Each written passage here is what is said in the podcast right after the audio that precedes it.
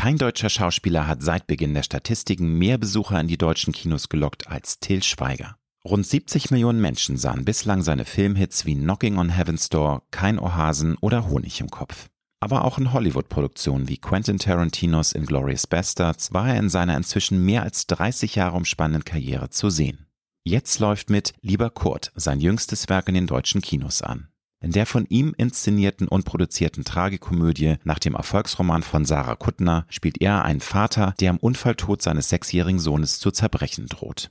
Ich spreche mit Til Schweiger über seinen Umgang mit Trauer, die Kunst des Loslassens, Selbstironie, seinen anstehenden 60. Geburtstag und darüber, warum er sich trotz seines Alters oft immer noch genauso naiv und lebenslustig wie mit Anfang 20 fühlt. Wir sprechen über die Endlichkeit des Lebens, extrem herausfordernde Zeiten für das deutsche Kino nach Corona, Oliver Pocher und seine große Urangst, dass eines seiner vier Kinder vor ihm sterben könnte. Wenn du wissen möchtest, wie Till Schweiger durch seinen Körper immer wieder an das Älterwerden erinnert wird, warum er bis heute um jede Beerdigung einen großen Bogen macht und er am liebsten auch noch im Alter von über 90 Jahren Filme drehen möchte, dann ist diese Episode für dich. Ich wünsche dir gute und inspirierende Unterhaltung mit Till Schweiger. Du hörst Road to Glory. Als Journalist mit 20-jähriger Berufserfahrung hat Alexander Nebe hunderte von Interviews mit nationalen und internationalen Stars geführt. Unter der Überschrift Deine persönliche Erfolgsstory spricht er hier in seinem Podcast mit inspirierenden Prominenten über Erfolg, prägende Wendepunkte und Lebensweisheiten gute Unterhaltung mit einer neuen Folge von Road to Glory mit Alexander Nebe. Lieber Til Schweiger, herzlich willkommen in meinem Podcast. Hallo. Wann bist du heute Morgen aufgestanden? Um sechs. Ist das deine normale Zeit oder ist das deine Zeit, die du dir selber so aufobtruiert hast, weil du sonst dein Tagespensum gar nicht schaffst? Das kommt ganz drauf an, in welchem Status in meinem Leben ich gerade bin. Ich habe jetzt gerade vor einer Woche äh, Manta zweiter Teil abgedreht, Manta Manta zweiter Teil. Und da habe ich sehr wenig geschlafen, weil ich ganz mhm. viel nachts gearbeitet habe, äh, noch am Drehbuch geschrieben habe, geschnitten habe. Und da habe ich selten mehr als zwei Stunden geschlafen und bin direkt dann in die Promo zu Kurt gegangen und ja, volle Tage und äh, abends immer Vorführungen vor Publikum. Wir waren in Hamburg, in München, in äh, in Berlin, jetzt in Köln heute und aber morgen geht's nach Mallorca für zehn Tage und da werde ich dann länger schlafen. Wie viele Stunden brauchst du denn, um einigermaßen fit zu sein? Weil ich höre raus, wenn du wirklich für ein Projekt äh, volle Power bringst und brennst, dann ist da sicherlich auch mal weniger Schlaf drin. Aber ja, also, was ist so dein Pensum? Also wenn ich im, im wenn ich Film drehe, dann schlafe ich selten länger als zwei, drei Stunden. Aber normalerweise, um richtig fit zu sein, brauche ich so fünf, sechs Stunden. Apropos fit, was brauchst du morgens zum Frühstück, um deine Batterien aufzutanken? Hast du da auch so ein festes Ritual oder schwankt das immer sehr nach dem, was du hast? Eigentlich, ich frühstücke eigentlich morgens nur, wenn ich Hunger habe. Und dann esse ich in der Regel irgendwie ein Brötchen mit Käse oder ein Ei, Frühstücksei. Aber oft frühstücke ich gar nicht, weil ich meistens immer erst nachmittags Hunger kriege. Okay. Und wenn du mal nicht kreativ tätig bist, ich glaube, das passiert sehr selten. Aber wenn das mal der Fall ist, wie sieht denn dann für dich so ein richtig geiler Wohlfühl-Entspannungstag aus? Hast du da auch die Fähigkeit, einfach alle Viere von dir zu strecken oder was machst du, um mal komplett durchzuatmen und nicht an kreative Projekte zu denken? Dann äh, äh mache ich Sport treffe mich mit Freunden, ich koche gerne mit Freunden und äh, spreche gerne mit denen blödel rum, unterhalten uns seriös und unseriös und so. Dein neuer Film, Lieber Kurt, nach dem Erfolgsroman von Sarah Kuttner, kommt jetzt in die Kinos. Vorab mein persönliches Kompliment an dich. Das ist dein bester Film seit Honig im Kopf. Ist ein wunderbar sensibler Mix aus berührenden, traurigen, aber auch komischen, warmherzigen Momenten. Ein Film, der sehr bewegt, der ans Herz geht und vor allem auch top schauspielerische Leistungen präsentiert. Für mich deine beste Leistung bisher. Eine der Messages Danke. vom Film, sehr gerne. Eine der Messages vom Film, lieber Kurt, lautet, jede Sekunde unseres Lebens ist ein Geschenk. Dieser Tatsache sind wir uns aber leider viel zu oft nicht bewusst. Wie machst du das? Gibt es bei dir so eine Art Konditionierung oder eine Art Ritual, dass du dir vornimmst, das alltägliche Glück, was ja jedem von uns widerfährt, auch wenn wir es gar nicht wahrnehmen, tatsächlich zu erkennen? Hast du da irgendwie einen, ein nein, Tri einen Trip vor allem? Ein, Tipp, ein, Tipp. Ein, ein, ein, ich habe keinen Tipp, weil auch ich mir das zwar mir dessen völlig bewusst bin, dass man jede Sekunde leben sollte, so als wäre es die letzte. Ne? Also nicht auf Kosten von anderen, sondern dass man Nein. wirklich sein Leben annimmt und sein Leben genießt und äh, man jammert über so viele Dinge und man ist über so viele Sachen angepisst und wenn dann, wenn man, sage ich mal, dann sieht, wie das Leben sich von einer Sekunde auf die andere für Menschen ändern kann, die eben so einen Anruf bekommen wie ich in dem Film als Kurt, und das äh, habe ich im Freundeskreis und Bekanntenkreis ja mehrfach erlebt. Und das ist dann, dann sagt man sich, ey, und wir machen uns einen Kopf über so eine Scheiße, wir streiten uns über so eine Scheiße. Damals, als ich noch mit Dena, als wir noch verheiratet waren, dann ist ja das Kind von der Ursula Carven ertrunken. Mhm. Und wir haben gesagt, wir dürfen uns nie wieder streiten. Und das hält dann genau drei Tage. Ja, und das ist die traurige Nachricht. Ja, der Alltag, also, ne? Ich habe da keinen Tipp, weil auch mir gelingt das nicht jeden Tag so zu leben, als wäre das Leben schön, mhm. weil das Leben ist oft auch anstrengend und äh, ungerecht und aber das verblasst alles im Angesicht dessen, was eben dem Kurt im Film oder eben auch Menschen, die ich kenne, passiert ist. Für Leute, die den Film noch nicht gesehen haben, Kurt verliert seinen Sohn, der auch Kurt heißt, durch einen tragischen Unfall. Der Sohn ist ein kleiner Junge. Nun kann ich mir vorstellen, dass niemand ernsthaft diesen unfassbaren Schmerz, den Eltern durchleben müssen, wenn sie ihr Kind verlieren, nachvollziehen kann, wenn man es nicht selber erlebt hat. Hast du für die Vorbereitung dich mal mit Eltern getroffen, die diesen unglaublichen Verlust erleiden mussten? Oder ist das bei dir so eine Empathie, so eine Sensibilität, dass du diese Trauer auch so gut transportierst in dem Film? Also ich kenne Menschen, denen das passiert ist und mit denen hatte ich natürlich vorher gesprochen, aber jetzt nicht als Vorbereitung für den Film. Mhm. Das habe ich alles mit meiner Fantasie und mit meiner Empathie hergestellt, weil ich würde mich als sehr empathischen Menschen bezeichnen, sonst könnte ich auch so Filme gar nicht machen. Ich glaube, und ich bin ein großer Fan seiner Werke, aber ich glaube, Tarantino könnte so einen Film nicht machen. Das stimmt, ja, das wäre schwierig. ähm, äh, er würde es sehr nicht eigen, so empathisch ist, aber wir macht ja andere großartige Filme. Aber ähm, das brauche ich dann nicht, weil ich, das ist ja für mich, deswegen hat mich ja auch der Roman so gefesselt von mhm. Sarah und auch mhm. so erschüttert und, und mitgenommen weil es ist von Anfang an mit jeder Geburt meiner Kinder, meines Kindes war ich, äh, hatte ich zwei Gefühle, unendliches Glück und unendliche Liebe und gleichzeitig unendliche Angst. Und äh, wenn man vier Kinder hat, hat man viermal so viel Angst äh, als jemand, der nur ein Kind hat. Ähm, und äh, diese Angst, die werde ich haben, bis ich selber meinen letzten Atemzug getan habe. Mhm. Ne? Und mhm. äh, man läuft natürlich jetzt nicht jeden Tag rum und denkt, oh Gott, jetzt könnte jede Sekunde dieser Anruf kommen, aber dieses Bewusstsein habe ich. Ne? Dass mhm. eben in, die Urangst bleibt einfach. Ne? Ich glaube, jedes Elternteil hat Absolut. eine Urangst. Wir sind neulich, mhm. neulich an der Autobahn gefahren und da, da gab es Stop and Go, da haben wir gesehen auf der Gegenfahrbahn, war ein riesen ellenlanger Stau, dann waren alles voll mit Rettungshubschraubern, weiße Planen und dann fuhren wir dabei.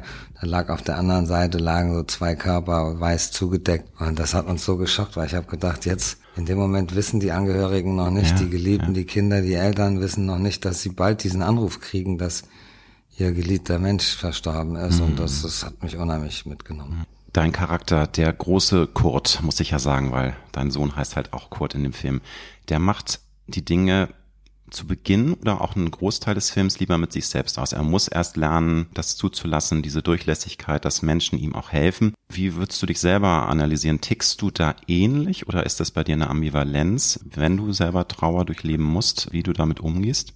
Also ich bin jemand, der seine Probleme oder seine Sorgen nicht mit sich selbst ausmacht. Also ich habe zwei Brüder, die machen das beide mit sich selbst aus. Ich habe immer das Gespräch gesucht zu meinen Freunden oder zu Menschen, die mir wichtig sind weil ich gespürt habe, dass das Gespräch mir hilft. Kurt in dem Film äh, geht, wählt den ganz anderen Weg. Er frisst alles in sich rein, ja. er tränkt sich im Alkohol ja. und trauert alleine, will keine Hilfe. Und erst als er ganz unten angelangt ist, also ganz unten, der hätte ja auch in dieser Kneipe, wo es zu dieser Schlägerei kommt, hätte er auch sterben können. Ne? Und er mhm. liegt dann zusammengeschlagen in der Gosse und dann erscheint ihm sein Junge. Und es erst da ist er bereit und die Freundin sagt, äh, die, die Schwester von seiner Freundin sagt, du musst jetzt hier weg, du musst nach Berlin, was willst du denn hier noch? Ja, ich muss für ihn da sein, aber du kannst doch gar nicht für ihn da sein, weil er ist ja nie da. Er geht immer zum Friedhof und er hängt in der Kneipe rum, er schläft nicht mehr in eurem Bett, was willst du ja. mit dem? Und sie, ja.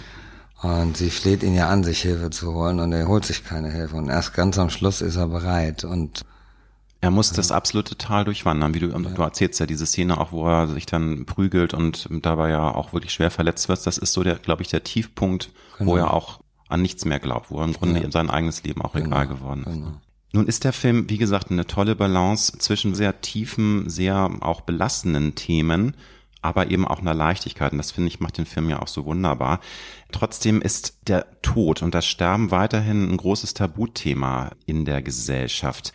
Wie erklärst du dir das? Ist das eine typisch europäische Geschichte? Weil es gibt ja Kulturen, die ganz anders mit dem Thema umgehen, ja. die nicht so, die das nicht so tabuisieren und die eben auch darüber reden. Und bei Trauerfeiern wird getanzt und wird gefeiert. Hier ist alles immer sehr, sehr versteinert. Und wie siehst du das? Ist das eine Sache, an der wir als Gesellschaft arbeiten müssen oder wird das immer so bleiben? Oder? Ja, also ich, das, da, da sitze ich im, dann bin ich der Falsche, um jetzt mm. zu sagen, ja, daran müssen wir arbeiten, weil ich bin, was das Thema Tod geht, selbst der größte Verdränger.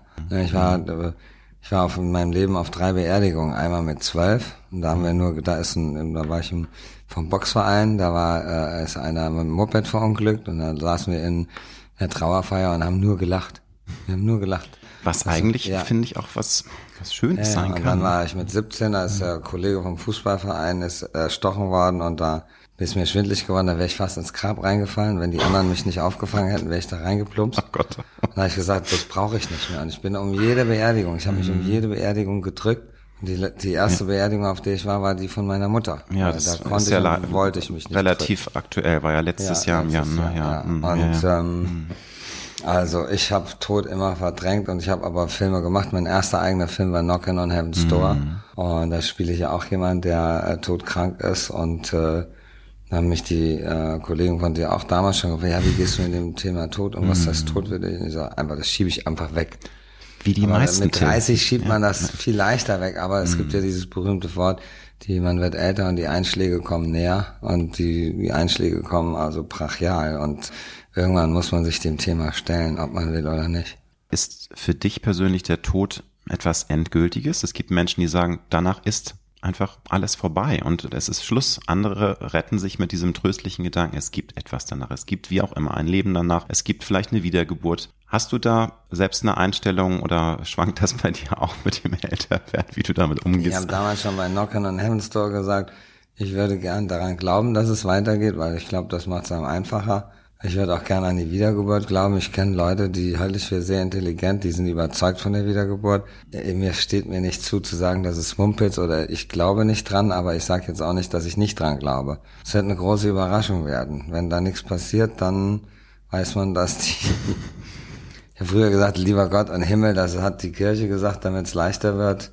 Ich habe als Kind so gedacht, so wenn es wirklich einen Himmel gibt, da, wo sollen die alle sein? Da das wird ja eng, ne? Da werden sich ja alle über den Weg laufen. Die Ritter, die Römer, die Griechen, die Ägypter. Das die, stimmt. die Soldaten aus dem ersten, zweiten, dritten Weltkrieg, äh, dritten noch nicht, aber. Ähm, ja, das wollen wir mal hoffen. Wie groß ist denn der Himmel, habe ich so gedacht. Der wird ständig erweitert wahrscheinlich. Ja.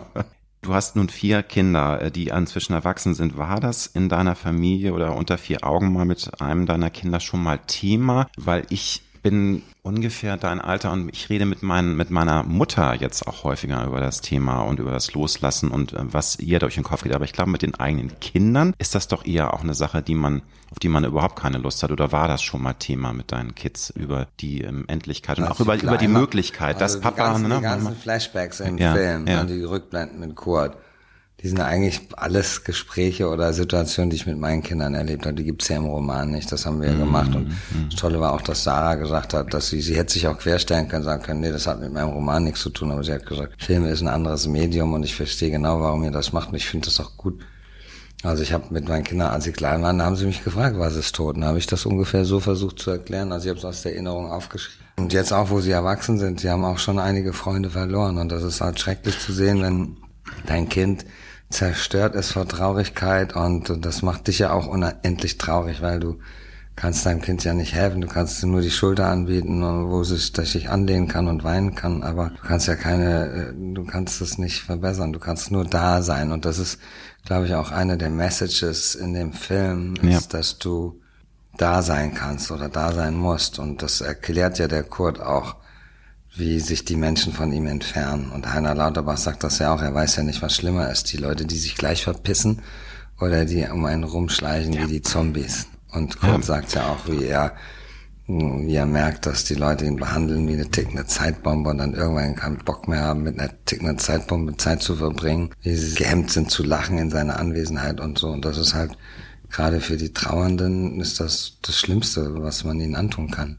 Eben leider auch aufgrund dieser tabuisierten negativen Aufladung des Themas. Ne? Das ja. hatten wir ja schon, aber ich glaube, da kommen wir auch ganz schwer raus. Auch eine, natürlich eine harte Frage, aber hast du im Hintergrund ähm, mal dran gedacht, wenn jetzt der Worst Case eintritt und äh, irgendwie ein Flugzeugabsturz du stirbst, hast du alles schon geregelt? Weil viele Menschen schrecken ja auch davor zurück, ihre Dinge zu erledigen, Testament zu machen, alles zu regeln. Ist das bei dir auch ein Work in Progress oder hast du da schon dich mal hingesetzt und überlegt? Ich habe alles geregelt. Hm. Also ich habe hm. alles geregelt und wir haben auch versucht, also ähm, nicht getrennt zu fliegen, sondern wenn dann allgemeinsam fliegen, weil wir gesagt haben, wenn das Flugzeug abstürzt, dann sind wir alle weg, dann gibt es auch keine Frauen, außerhalb ja. der Familie ja, natürlich ja. schon, Eltern äh, und äh, sonstiges, aber äh, ja, zum Glück ist ja Fliegen sehr sicher, aber es trifft ja trotzdem immer mal wieder Leute, wenn du Pech hast. Ne? Ja. Und, äh, du kannst äh, jederzeit, ne? also jederzeit. ich kann jetzt aus einem Hotel gehen und vom Bus überfahren werden, genau. man weiß es einfach genau. nicht. Und das, aber dieses Wissen ist eben auch wichtig umso mehr dich immer wieder zu, selbst ja. zu zwingen. Auch das Schöne. Ne, wir hatten über das Thema gesprochen, auch wenn es manchmal verdammt schwer fällt. Was hilft dir denn persönlich beim Prozess des Loslassens? Nun hast du deine geliebte Mama verloren. Du hast gesagt, du redest gerne mit Menschen drüber, aber gibt es auch Dinge, die dir persönlich dann Trost spenden, einfach das besser zu verarbeiten und besser damit klarzukommen, mit diesem unfassbaren Schmerz, den man ja wirklich nur dann nachempfinden kann, wenn man selber geliebte Menschen schon verloren hat. Ja, also das Beste ist eigentlich sich zu sagen, also bei aller Trauer hatte ich die, kann ich dankbar sein, dass ich den Menschen so lange gekannt habe und so viel mit ihm erlebt habe. Mhm. Das ist jetzt egal, ob das jetzt ein Kind ist, das stirbt oder die Mutter oder ein Freund. Trotzdem ist der Schmerz immer groß. Da fällt mir dieses wunderbare Zitat vom Schluss des Films ein. Die Erinnerung ist das einzige Paradies, aus dem wir nicht vertrieben werden können. Das bringt's ja auf den Punkt, ne? Also, hm. Ein tolles Zitat. Ja, finde ich auch. Lebst du heute jeden Tag bewusster als noch vor 20, 30 Jahren? Ist das auch so eine Art Lebensreise und eine Art Entwicklung, die man durchmacht, dass man, du hast erzählt, natürlich, in deinem Alltag gibt's auch Stressmomente und man ärgert sich, man hat auch Scheißtage, aber so dieses doch über die Jahre lernen, bewusster zu leben und einfach ja, Dinge schon, durchlässiger schon, zu machen. Ja, das schon, auf jeden Fall. Weil man ja auch merkt, dass man endlich ist, ne? Weil man mm. mit 20 hält man sich für unsterblich und denkt, das Leben ist ewig. Und dann jedem Jahr, wenn man älter wird, merkt man, wie schneller die Zeit immer schneller umgeht. Und äh, man merkt ja dann, dass einem nur noch so und so viel Zeit bleibt. Wie lange einem bleibt, da ist man natürlich. Das weiß man nie. Man, man kann Glück 100 haben. werden. Du kannst Pech haben, du kriegst einen Hirntumor oder ja, Krebs ja. und mhm. äh, oder du wirst vom Auto überfahren oder sonstiges oder wirst Opfer von einem Gewaltverbrechen durch einen blöden Zufall. Das kann alles passieren. Kann alles oder du passieren. sitzt im falschen Flieger. Kann alles passieren. Aber ähm, ja, man wird schon bewusster. Nun hast du ein bisher sehr spannendes Leben geführt. Du hast viel geschafft, du hast tolle Filme geschafft, du hast vier Kinder, du hast wahnsinnig viel erreicht. Aber gibt es eine im Rückblick eine Lebensphase, in der du am meisten über dich persönlich gelernt hast und die dich auch sehr bei der Weiterentwicklung vorangebracht hat? Oder greift das alles ineinander über und kann man nicht so in eine Phase? Schon, also ich glaube, unbewusst habe ich am meisten gelernt von meinen Kindern. Aber ich würde das jetzt nicht auf eine Lebensphase mhm. eingrenzen. So. Aber schon das Papa-Sein ist schon auch nochmal ein Einschnitt, ein positiver, der einfach alles nochmal durchmischt. Ne? Absolut. Mhm. Am Anfang hat man einen riesen Respekt davor und denkt man, ich bin ja selber noch nicht erwachsen, wie soll ich jetzt ja, trösten man sich im Notfall macht das alles die Mutter. Ne? Und dann, Wie gesagt, deine Karriere ist seit über 30 Jahren eine der größten in Deutschland. Gab es für dich einen Wow-Moment, in dem dir persönlich bewusst wurde, jetzt habe ich den Durchbruch geschafft? Oder gab es den erst nach ein paar Filmen? Weil jeder hat ja so in seiner Karriere mal so Momente, wo er sagt, hm, läuft. Also das ist jetzt, ich habe dem erst nicht so getraut, aber jetzt traue ich dem und das funktioniert, was ich mache mit dem, was ich. Ja, ich glaube, wenn es diesen Moment gab, dann war es, glaube ich, äh, nach Knockern on Heaven's Door. Als wir, wir waren am Tag nach der Premiere, hatten wir eine Premiere in Luxemburg zu Ehren von dem Thierry van Werwecke, der den Partner von Moritz gespielt hat und in Luxemburg haben wir dann abends die äh, EDI angerufen, dass die die Zahlen erhoben haben. Heute geht das alles digital ja. über Webseiten, aber damals muss man da anrufen und dann haben sie gesagt, äh, ihr seid auf Platz eins, Tom Cruise ist auf Platz zwei. Mehr geht nicht. Ne? Chaka. Und wir waren Wir hatten einen Artikel in der Variety, dem mhm. Hollywood Branchenblatt und es war halt ein Riesenthema, dass Tom Cruise überall auf der Welt auf Platz eins war, nur nicht in Deutschland. Und der Film hat dann ja auch weit über drei ja, Millionen Besucher ja, gehabt, eine goldene Land Leinwand und war ein richtig großer Knaller. Du hast du viele Superhits gelandet. Ich glaube, insgesamt schon mehr als 70 Millionen Zuschauer in Deutschland in die Kinos gelockt. Welchen Erfolg. Ähm, vielleicht ist es auch Knock in Heaven's Door, aber hast du auch einen Film, der dir ganz besonders tief im Herzen sitzt, der so einen Sonderplatz hat? Klar, jeder Film, jede Produktion ist ein Baby. Es ist immer schwer zu ja, sagen, ja. sich dazu entscheiden, aber würdest du jetzt spontan sagen, doch, da gibt's schon einen Film, auf den du ganz besonders stolz bist? Also äh, zu meinen liebsten Filmen gehört nach wie vor Barfuß, Schutzengel und One Way vielleicht auch. One Way, der ja, den viele nicht gesehen haben. Wir hatten uns vor Jahren mal darüber gesprochen das finde ich spannend, dass du das sagst, weil der Film hätte ich ja auch fast ein Vermögen gekostet. Das war ja, ja, war ja eine verdammt harte Nummer. Danach, also. Wenn danach nicht keine Hasen so geklingelt hätte, dann, dann wäre es schwierig geworden. gewesen. Ja. Nun hat man nicht nur Hits, es gibt auch große Enttäuschungen. Ich habe mich mit dir getroffen zu Honey in the Head. Da hast du gesagt, das war bis dato deine größte Enttäuschung. Ist das heute auch noch so oder gibt es auch noch andere Momente, wo du mal gesagt hast, Mensch, ich habe so viel Erfolg gehabt, aber das wurmt mich jetzt, das ärgert mich, weil da hatte ich mir eigentlich viel mehr also erhofft. Honey hat äh, mich sehr lange geärgert, weil das war eine ganz linke Nummer, weil der Film wurde von einer gewissen Person in Warner Brothers USA gezielt abgeschossen. Ne? Ich hatte ja schon zwei, ich hatte ja schon zwei hochkarätige Schauspieler, die gesagt haben, sie werden Nick Nolte wählen als besten Darsteller, nämlich niemand anders als Sir Michael Caine und Josh Brolin. Ähm, und die konnten die aber gar nicht vielen stimmen, weil der Film war gar nicht für die Oscars zugelassen, mhm. weil die ihn aus dem Markt rausgenommen haben. Der lief nicht lange genug, der lief eine Woche in zwei Kinos. Und es erschienen plötzlich drei Kritiken, die den Film vernichtet haben. Die klangen alle so, als hätte sie eine und dieselbe Person geschrieben und sonst sind keine Kritiken erschienen. Deswegen war mir ganz klar, das war ein Hitpiece. Ne? Die mhm. wurden nur diesen drei Leuten der Film gezeigt mit der Bitte, ihn abzuschießen. Und das haben sie dann auch getan. Und dann haben sie ihn aus dem Kino rausgenommen und gesagt, wie, mit den schlechten Kritiken kann man nichts machen. Sag ich, wo sind die anderen Kritiken? Ja. Wo sind die anderen Kritiken? In LA und in New York gibt's 50, 80 Filmpublikationen und ihr habt nur diese drei Kritiken. Wo ist der Rest? Ja, das müssen wir dir nicht erklären. Und das war ein Hit, das war ein ganz mhm. klarer Anschlag. Und mhm. mir hat vor allen Dingen leid getan für den Nick, weil er hatte wirklich eine Chance, den Oscar zu gewinnen. Und bei solchen Personen. Sie haben es nicht gemacht, weil sie wollten Bradley Cooper haben. Das war ihr Oscar-Contender. Wie gehst du dann damit um? Hast du auch ich dann hatte, mal irgendwie äh, auf, auf dem Sand, Sandsack geboxt oder Mord das darf man nicht sagen. Aber sowas in der Art kann man schon also sagen. Also schon richtig, da kam dann auch ja, ja. wirklich Wut in dir hoch. Ja, und dann ist natürlich. da so. Mh. Ich finde den Film, ich habe ja den Film dann, der war ja zehn Minuten länger als der deutsche und der war insgesamt der viel stärkere Film, weil er viel mehr noch ein Familienfilm war. Also die Rollen von Emily Mortimer und, und, und Matt Dillon waren viel größer. Es ging mhm. auch natürlich um die Demenz, aber es ging auch vor allen Dingen so um den Zusammenhalt der Familie ganz tolle Schauspieler. Und dann habe ich den Film auf unter zwei Stunden geschnitten, weil die gesagt haben, und dann wollte ich eben alles tun und dann, mhm. dann habe ich den Film runtergeschnitten. Der ist dann zu schnell geschnitten. Ich will irgendwann, das ist mein Ziel, irgendwann nochmal den Originalschnitt, Schnitt, den nochmal veröffentlichen, wenn ich jemand finde, der das macht, weil der Film ist einfach ein ganz toller Film, der war mhm. besser als der deutsche Film ja. und der wurde eben gekillt. Ne?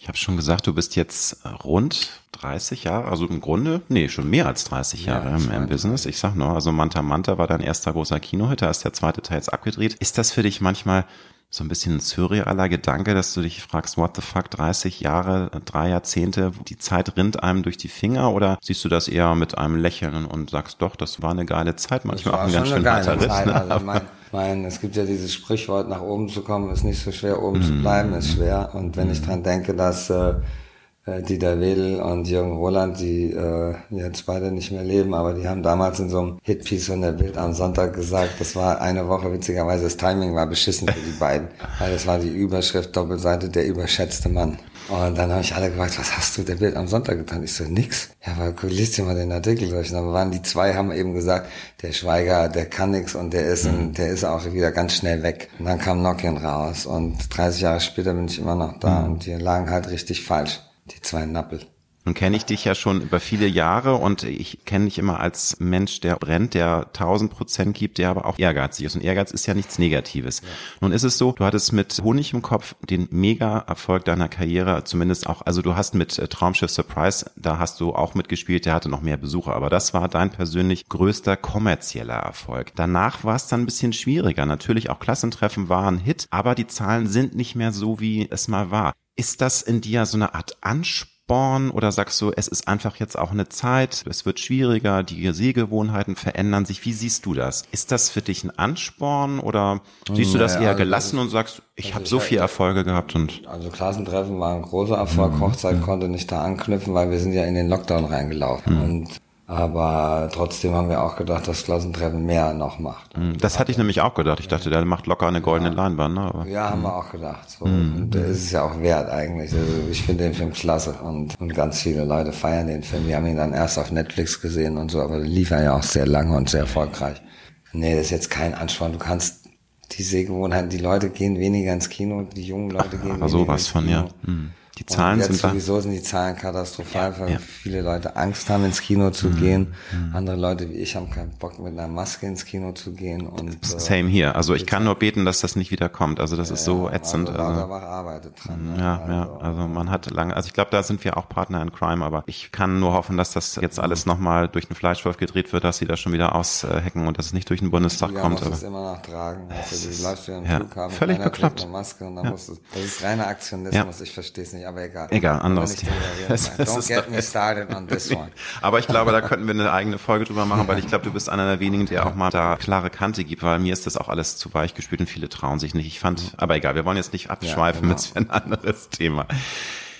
Selbstironie ist eine Sache, die einigen schwerfällt. Ich glaube, mir fällt es auch schwer, aber ich schätze mal, du hast das gelernt. Seit wann kannst du dann auch mal über dich selbst lachen? Immer, ich konnte ja? immer über mich lachen. Und mir sind Leute zutiefst unsympathisch, die gerne über andere lachen, aber nicht selber in der Lage sind, über sich zu lachen. Fällt mir als erstes der Oliver Pocher ein. Der macht so gerne Witze über andere, am liebsten über Leute, die vermeintlich unter ihm sind.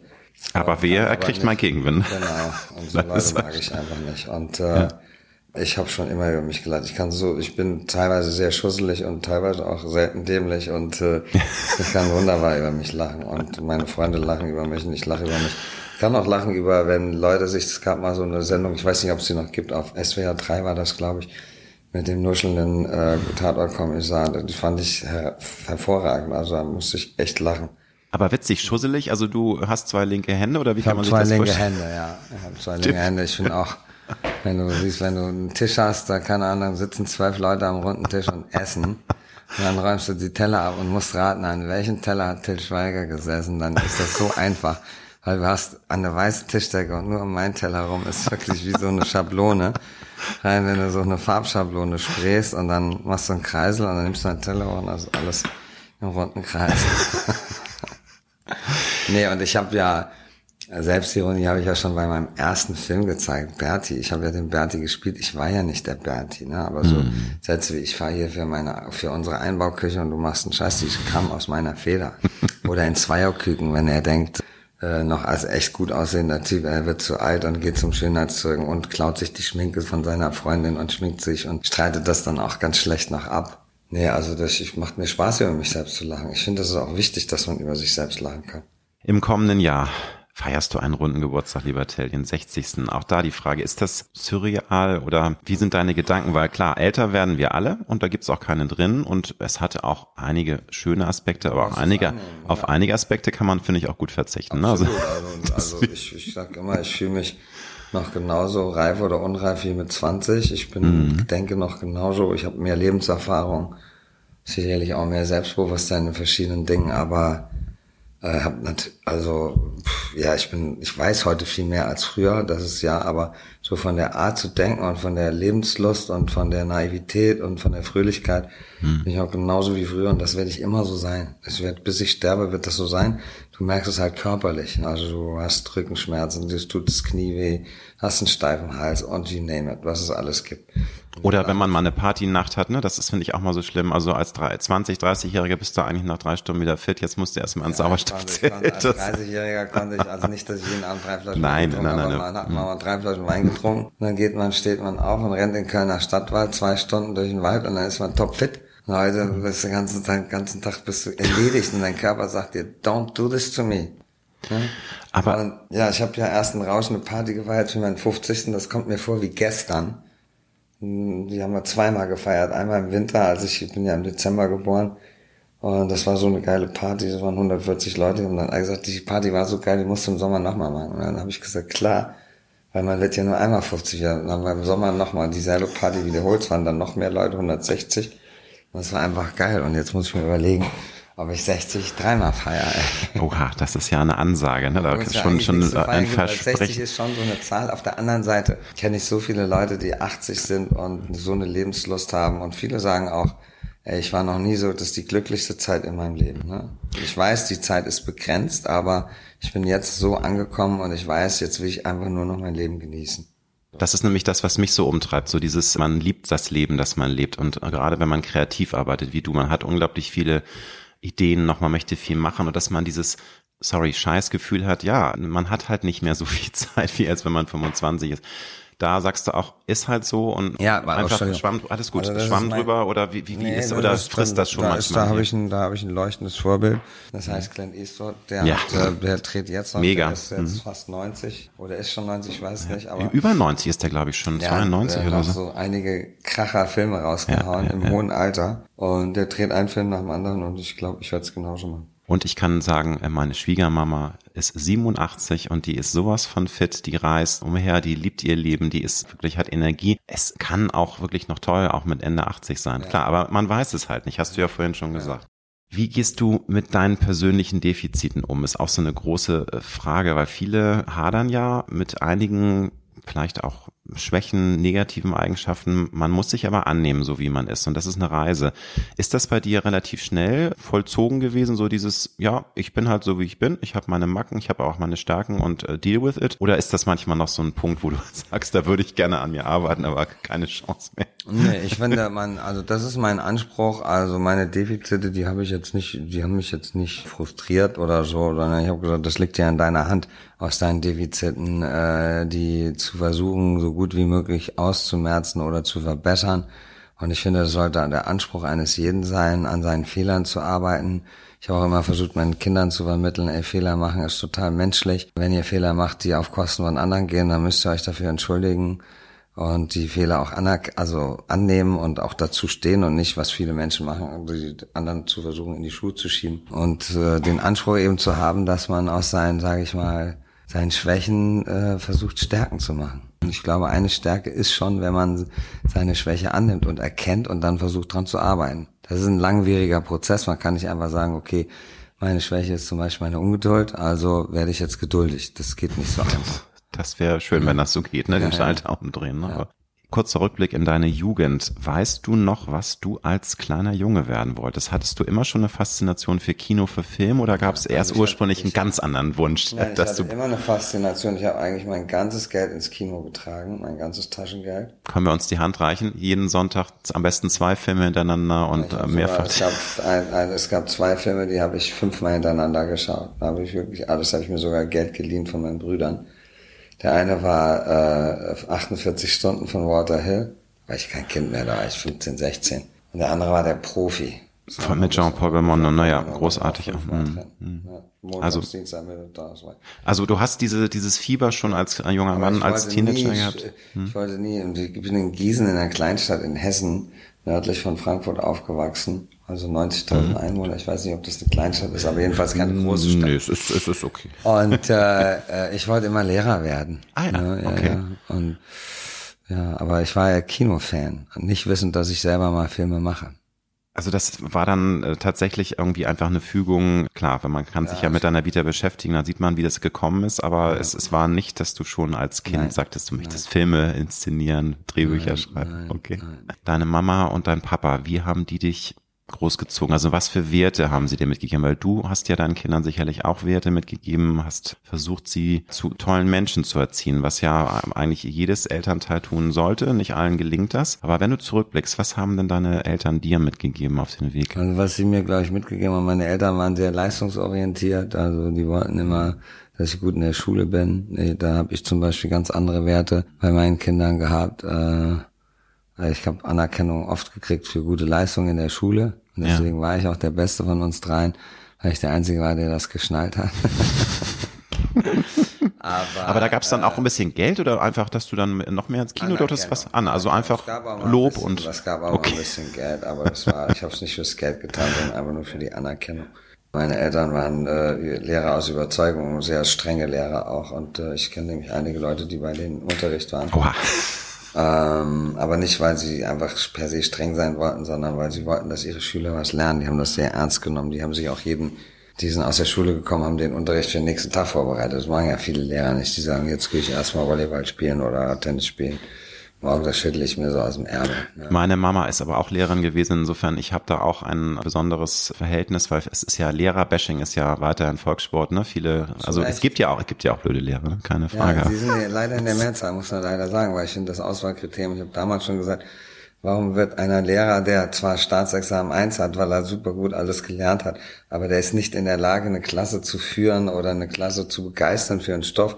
Wir hatten einen Mathelehrer, der ja, das war so ein, das war so ein, das ein Fachidiot, ne? Einfach ein Fachidiot, ja, der, der auch keine. So Lockenkopf vor die Klasse mhm. gestellt, so, ihr hört mir nicht zu, deswegen sage ich jetzt nichts mehr, bis hier Ruhe einkehrt. Und wir natürlich so, gib ihm, hey, dann eben nicht, so. Und der war zwei Jahre später, hast du den wieder getroffen, das war ein ganz fieser Hund. Der hat nur noch die Fünfen und die Sechsen hat's gehagelt. Der war aber nicht in der Lage, jemand was zu erklären. Und ich, ich habe immer gesagt, Lehrer müssen mal casten wie Schauspieler. Die müssen Casting machen. Die musst du jetzt vor so eine schwer erziehbare Klasse stellen. Und die müssen sie begeistern für einen Stoff, für Geschichte oder für Mathe oder sonst was. Wenn sie das schaffen, dürfen sie Lehrer werden. Aber das sind die wenigsten.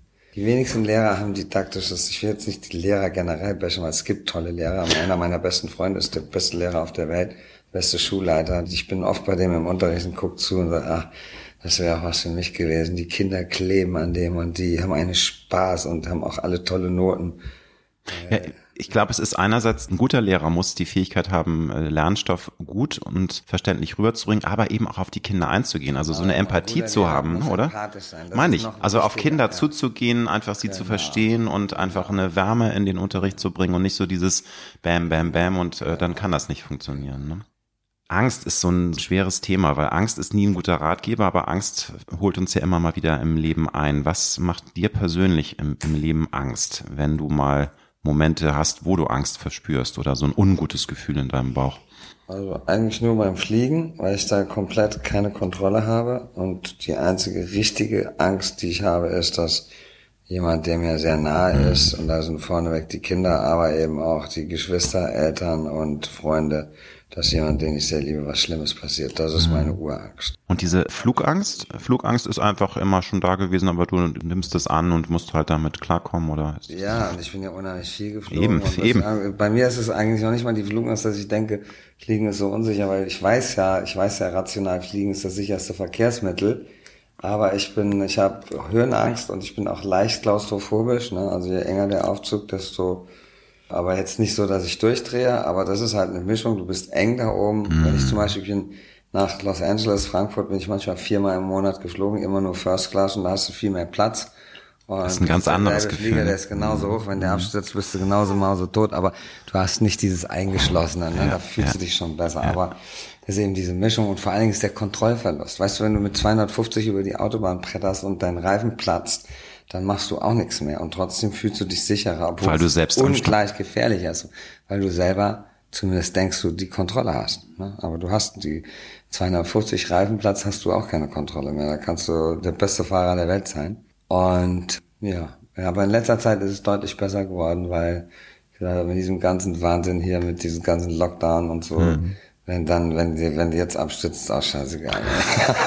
so eine Art Fatalismus. Aber ich kann noch mal sagen, Till, ich glaube, da sind wir ähm, wirklich absolut äh, Seelenverwandte, weil also ich, mich hat das sowas von fertig gemacht. Ich leide auch immer noch vor, vor mich hin und hoffe auch sehr, dass es eine Aufarbeitung gibt, aber leider denke ich, es wird keine Aufarbeitung dieser es gab dunklen. Eine Aufarbeitung und die aber, war ja auch nicht sehr, äh, nee, war ja nicht sehr schmeichelhaft diese, für die Entscheider, eben, aber eben. die hat da hat keiner drüber geschrieben.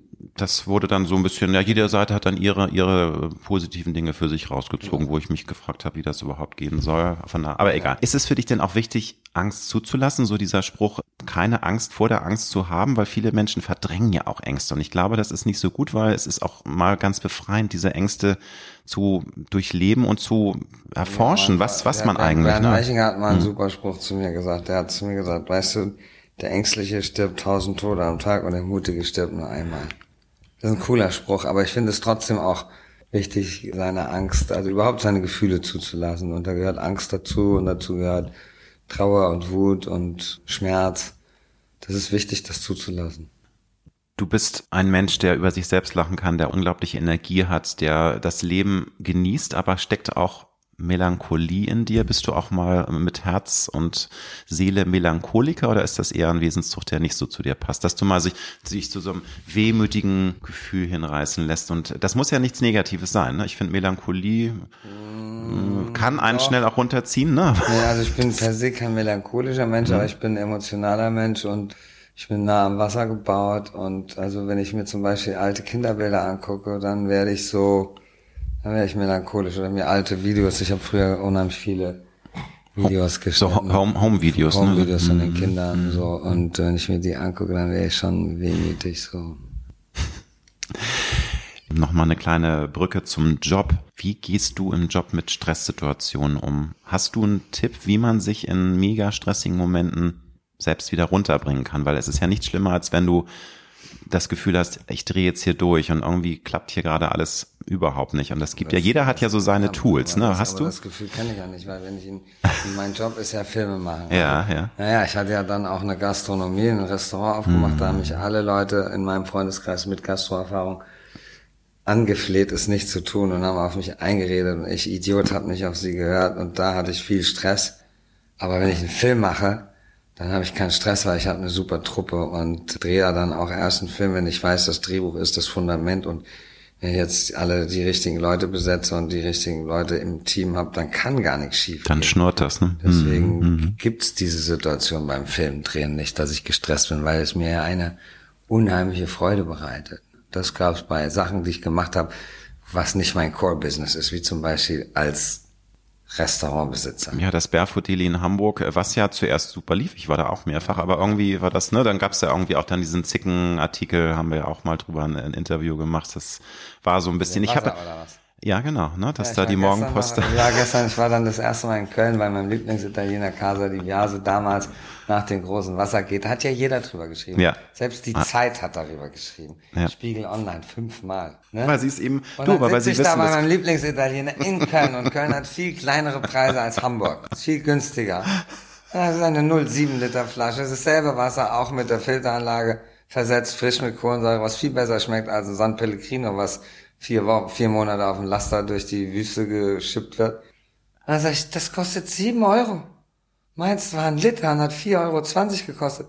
Mario, sag mir mal, wie viele Leute haben sich darüber beschwert, dass du die sieben Euro für das Wasser bezahlst? Noch keiner, guckt er mich an. Kannst du groß sagen, noch keiner.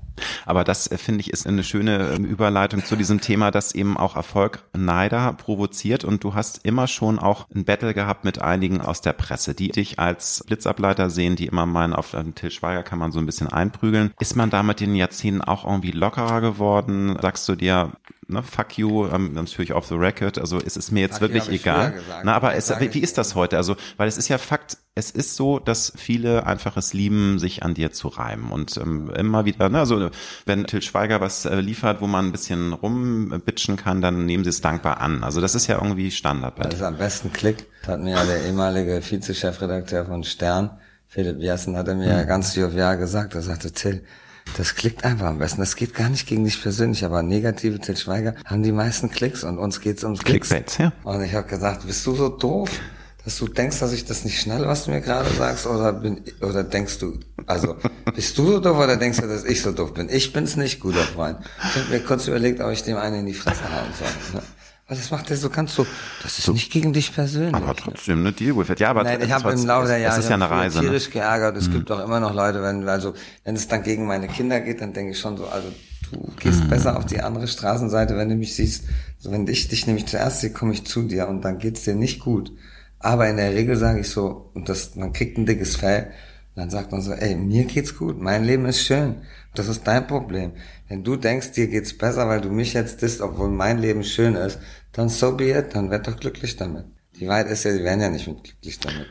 Nun, nun ist es so, also ich glaube, jeder, der kreativ arbeitet, der ist ja auch sehr emotional und auch verletzlich und jeder möchte ja auch, dass das, was man kreativ macht, gemocht wird. Also dass, dass die Menschen das lieben. Von den richtigen Leuten. Von den richtigen, ja, aber ist, da bist du da inzwischen auch so weit, dass du dann sagst, ja. äh, die, es gibt so Menschen, ja, da ist es mir sehr wichtig und wenn Leute da rumbitschen, ist es mir, da kann ich. Dass ich, dass ich die Zuschauer hm. erreiche. Ne?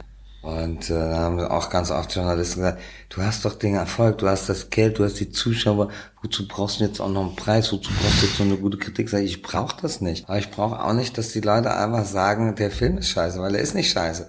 Aber mhm. sie schaffen das dadurch, dass ganz viele Leute, die eben das glauben, was in der Süddeutschen steht, oder wenn der Spiegel schreibt, das ist ein Scheißfilm, dann gehen die nicht ins Kino. Und dann so haben sie das erreicht, was sie erreichen wollten. Das machen sie ja nur, um mir zu schaden und freuen sich dann tierisch, dass sich so und so viele Leute davon abgehalten, in den Film zu gehen. Und dass die mhm. mir auf den Sack gehen, ist doch logisch. Und das Aber kann man auch nicht ablegen, ne? Also das bleibt wahrscheinlich immer. Nein, ich habe die oder? dicke Haut. Ich sage jetzt, mhm.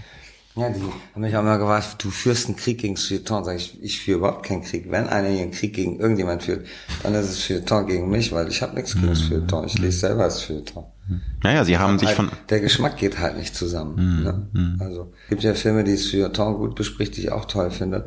Dann gibt's Filme, die Feuilleton feiert, wo ich denke, was ist der letzte Käsemist?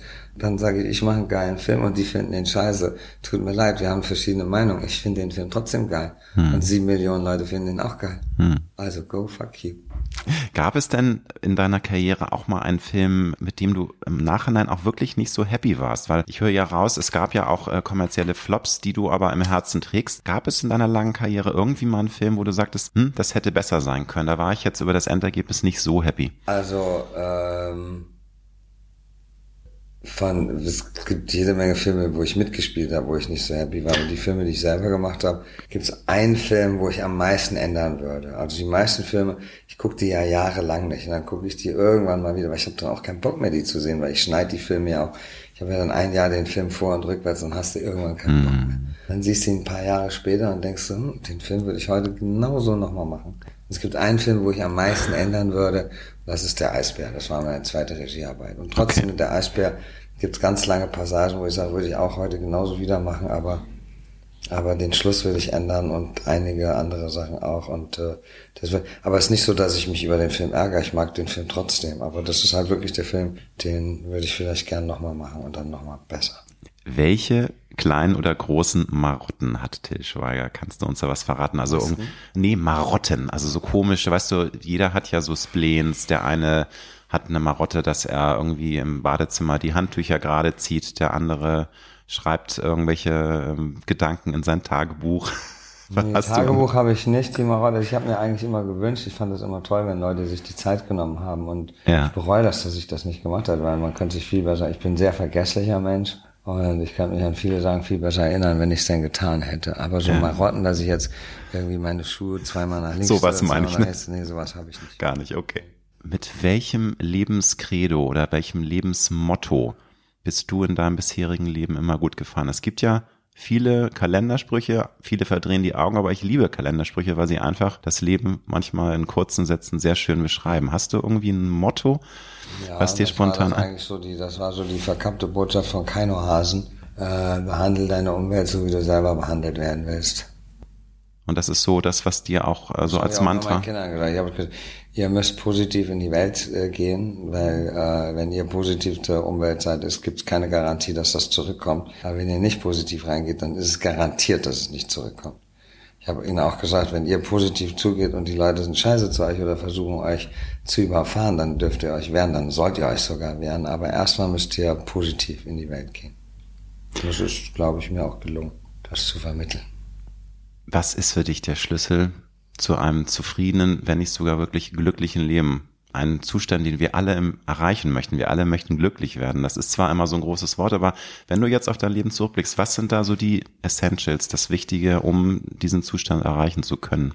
Glücklich, ja, zufrieden zu sein. Indem du, indem du durchlässig bist, indem du aufrichtig bist, ehrlich und also wie gesagt durchlässig, dass du zu deinen Gefühlen stehst, dass du die Gefühle dein Glücksgefühl teilst, dass dein Glück ist sowieso nur so viel wert, wie du es mit jemandem teilen kannst. Ne? Wenn du ganz alleine bist und Dagobert Duck bist und mega erfolgreich bist und du hast keinen, der sich mit dir darüber freut, dann ist es nichts wert. Ne? Mhm. Also ich habe das lange überlegt, so als Jugendlicher, was ist der Sinn des Lebens? Und ich kam eigentlich immer nur wieder auf Folgendes. Lieben, geliebt zu werden, lachen, mit anderen zu lachen und anderen Menschen zu helfen. Das ist doch ein wunderschönes Schlusswort, lieber ja. Till. Ich wünsche dir für lieber Kurt ganz viel Erfolg. Dankeschön. Ich werde alles Mögliche Voodoo-Zauber nicht, aber meine Daumen drücken, dass er zumindest eine drei, drei, mit drei Millionen Besucher, finde ich, hat der Film verdient. Also ich drücke die Daumen. Ich hoffe auch, dass das Wetter mitspielt. Dann bitte mach davon Gebrauch. Ne? Also vielen lieben Dank für das tolle Gespräch Danke, und ganz ja. viel Erfolg für die Zukunft. Danke, dass du dabei warst.